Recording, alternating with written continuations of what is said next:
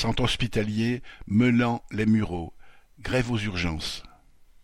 Cela faisait des mois que le personnel des urgences de l'hôpital intercommunal de Meulan-les-Mureaux, dans les Yvelines, réclamait l'embauche de personnel et, en particulier, d'une infirmière de nuit.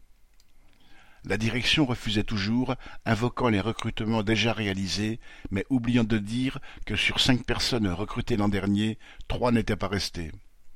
La patience ayant des limites, le personnel des urgences s'est mis en grève lundi 8 janvier et envisageait de poursuivre le mouvement avec un rassemblement tous les jours à 14 heures. Au-delà des urgences, tous les services de ce centre hospitalier manquent cruellement de personnel.